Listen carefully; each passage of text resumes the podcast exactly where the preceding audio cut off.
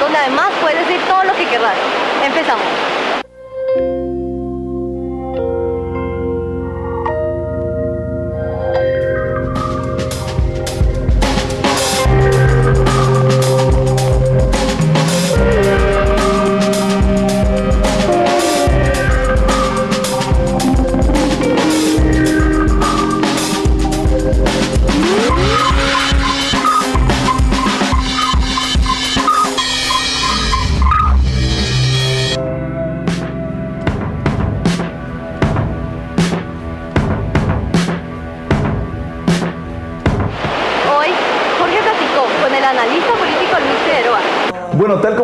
Anunciamos al inicio, me encuentro con Luis Figueroa, alias Luisfi, ¿no? ¿Cómo te Luisfi, va? exactamente. Bienvenido a Voz con Voz. Caíste en nuestras redes ahora. Voz con voz. Perfecto. Luisfi, eh, sabemos muy bien que dentro de todas las cosas que haces, eh, hay dos des- destacadas, que sos analista político y también académico, ¿verdad? Por- nos, nos podrías contar un poquito de, de qué es lo que haces y qué es lo que más te gusta de todo esto? Bueno, en realidad es difícil elegir qué es lo que, lo que más me gusta, porque la parte relacionada con la academia es muy enriquecedora. Es riquísimo poder dedicarse uno a leer y a intercambiar eh, información y lecturas que uno ha tenido con profesores, con estudiantes. Es una vida muy sabrosa, muy rica, enriquecedora, llena de novedades. Todo el tiempo estamos aquí recibiendo libros nuevos, revistas nuevas, sitios web que vale la pena visitar, reuniéndonos en coloquios, compartiendo con profesores eh, locales y extranjeros, con estudiantes chispudos. En fin, ah, eso es muy rico y, y me encanta. Y la parte de, de escribir el blog y escribir la columna, pues también porque es una forma, en primer lugar es una forma de terapia, porque uno puede sacarse de adentro lo que tiene. Exacto. Y en segundo lugar, pues uno siente que contribuye en algo a la construcción de un mejor país y a la construcción de un mejor futuro. Y que no está uno solo quejándose, ni está uno solo de brazos cruzados. Eh, voz con voz eh, llegamos de pronto en un rango de edad de jóvenes, ¿verdad? Donde los que están votando por primera vez, en mi caso yo he votado varias veces y en tu caso también y por eso es muy Hace valioso. muchas lunas. Hace muchas lunas y por lo tanto es muy valioso tu, tu- tu punto de vista y tu perspectiva para los jóvenes y algo que también añade mucho más valor eh, a, a tu análisis es porque también trabajas eh, dando clases con jóvenes que actualmente es posiblemente sea su primera vez que voten, su segunda, ¿verdad? Eh, en el caso de alguno de ellos y por eso tu análisis es muy importante para que todos ellos entiendan en un lenguaje muy fácil qué es lo que está pasando, ¿verdad? Por ejemplo, desde tu punto de vista, ¿cómo ves el proceso actual electoral?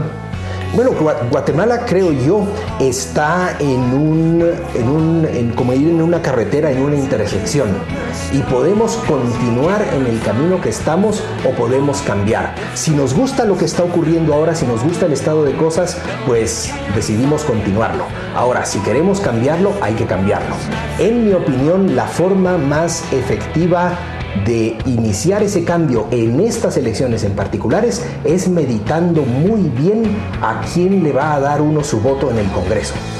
Mucha gente se enfoca en la presidencia, pero la presidencia no es tan importante. No es ahí donde se pueden hacer los cambios que necesita el país. Exacto. Es en el Congreso. El Congreso. Así que yo lo que recomiendo es sentarse y meditar bien a quién le va a dar uno el voto en el Congreso. Y la segunda recomendación, si se me pidiera una recomendación, A ver, a ver, no, es. es la de votar cruzado.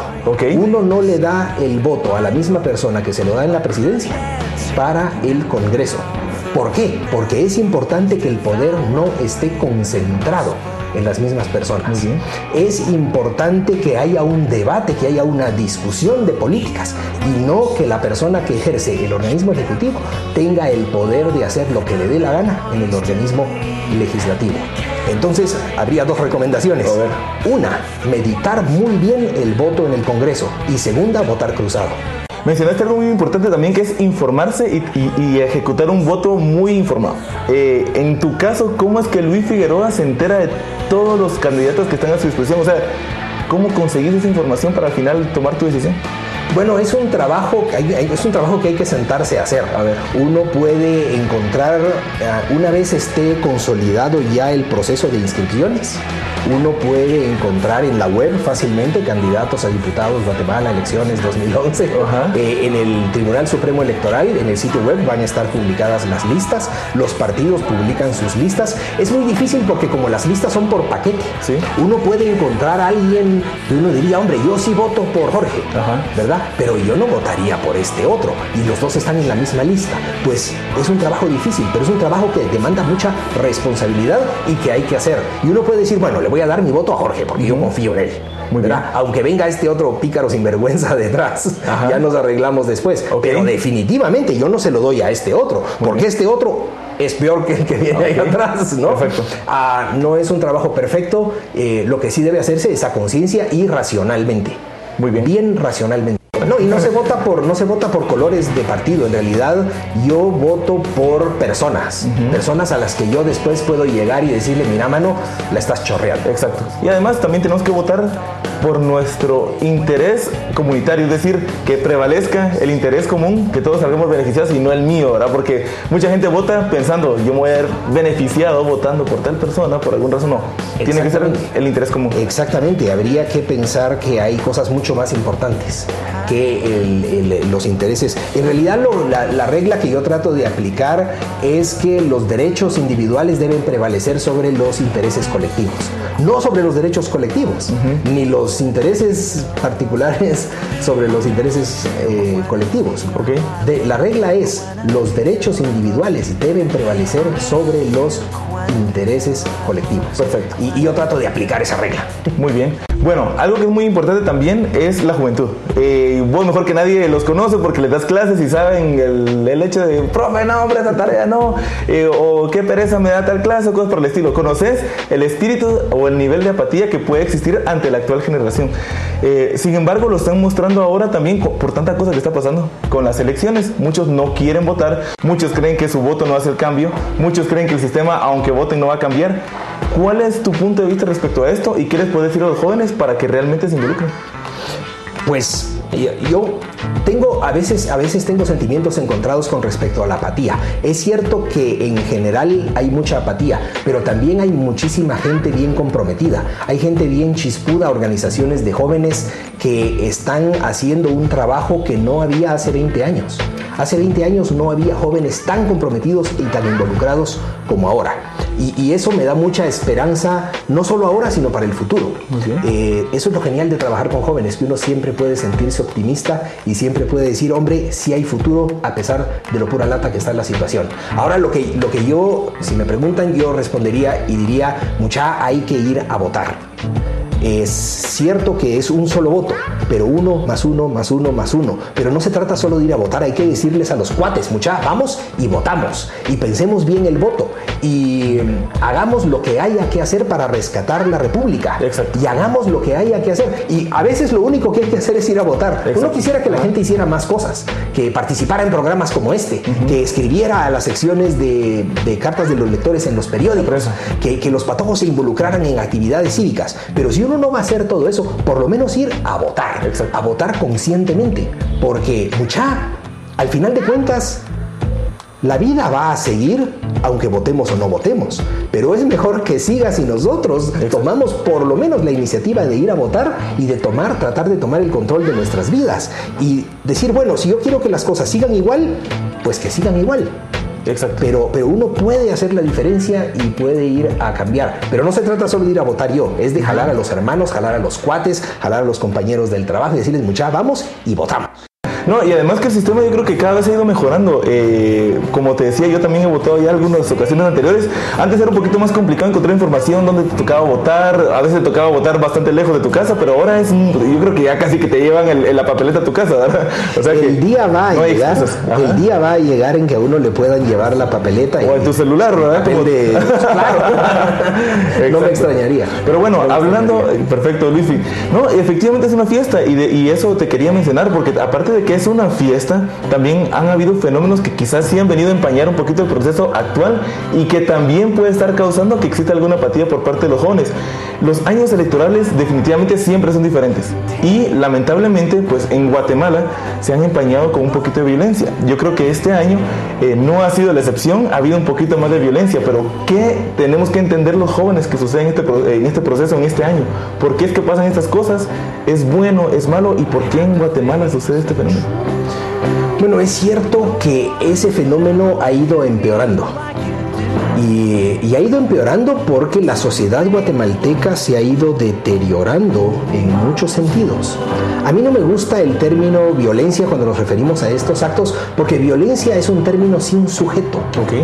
La criminalidad siempre tiene un sujeto, tiene un actor, pero la violencia es así como algo que ocurre, como que llovió. Muy bien. Nadie es responsable de que llovió.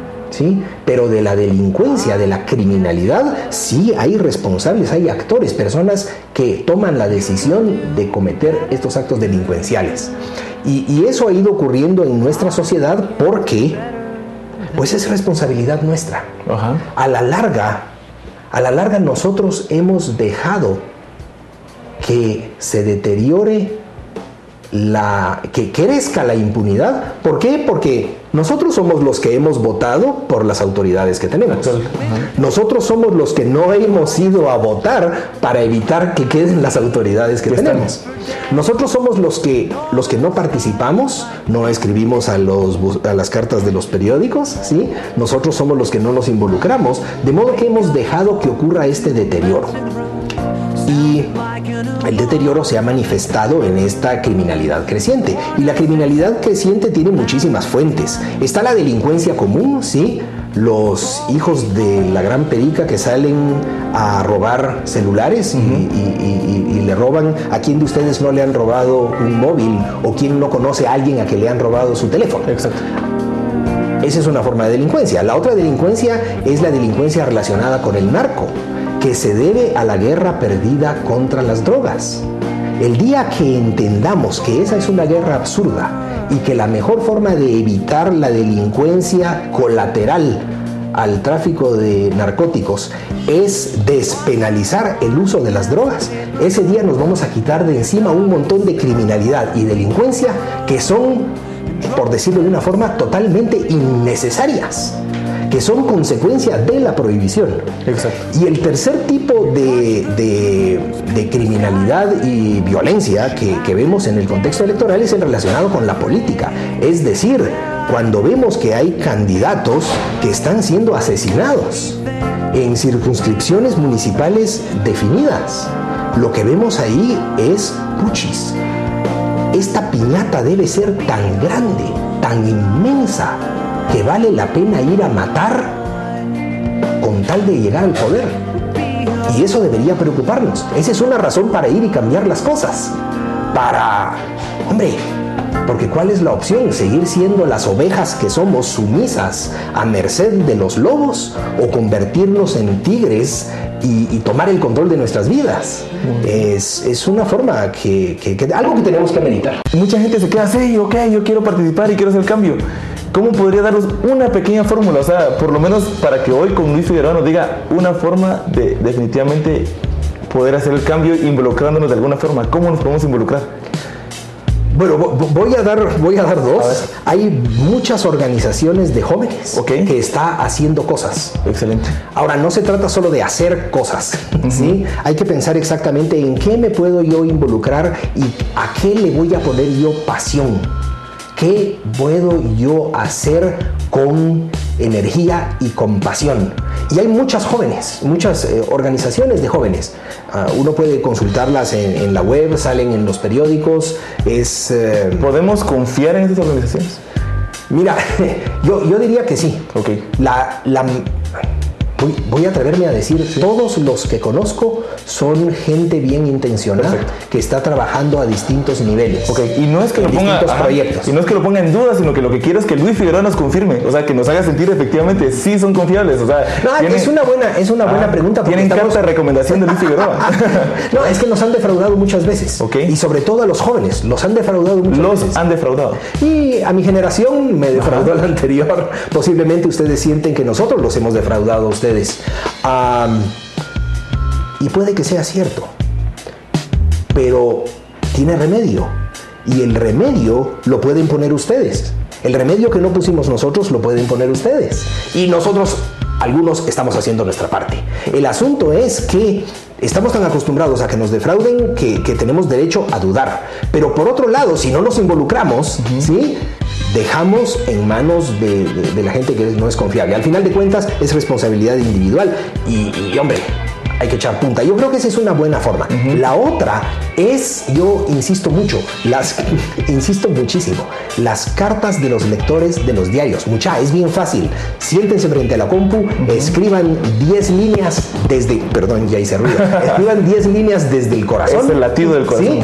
Con la cabeza bien conectada y, expresen su opinión, expresen su opinión contra la corrupción, expresen su opinión contra la delincuencia, expresen su opinión en contra de los privilegios. Y no cuesta mucho. Y a lo mejor la primera les va a ser difícil, pero ya cuando vayan por la décima va a ser más fácil. Okay. Y, y, háganlo con pasión, con energía. Eh, son dos formas bien sencillas. Eh, la primera es un poco más costosa en términos de tiempo y okay. requiere involucramiento, pero la segunda es bien fácil. Se sienta uno y manda la carta. Y, y entonces uno empieza a influir en la opinión pública y uno empieza a contar y uno empieza a hacer, y además es bien bonito ver el nombre de uno en blanco y negro, ¿sí? En tinta, uh -huh. Con una opinión y, y, es muy bonito poner las ideas de uno a prueba. Que le digan, bueno, vos, ¿y por qué estás a favor de la despenalización de las drogas, por ejemplo? Exacto. Y decir, bueno, pero yo por A, B y C, ¿verdad? ¿Y por qué estás en contra de los privilegios? Pues por A, B y C. Y, y no es difícil, no es difícil. Las primeras dos, tres veces. Pero, pero luego ya no. En resumen, Luifi, tenemos que dejar de quejarnos y tomar acción, ¿no? Sí, exacto, exacto. Esta, estamos, yo pienso, me gusta pensar que nosotros estamos escribiendo, nosotros estamos escribiendo ahorita las páginas de la historia que van a leer nuestros hijos y nuestros nietos. Y, y cuando nuestros hijos y nietos lean en sus libros de historia historia que nosotros escribimos. Es nuestra responsabilidad cuál va a ser el contenido de esa historia. Exacto.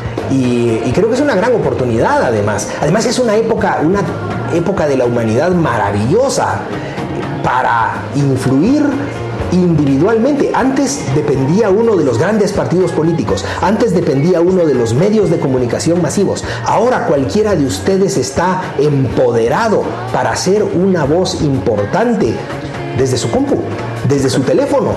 Eso la humanidad no lo había visto antes y ni siquiera podía soñarlo antes. Es maravilloso. Hace 50 años, hace 20 años esto era impensable. Y, y, es un cambio muy importante del cual estamos siendo testigos y son instrumentos que tenemos para utilizarlos responsablemente o irresponsablemente.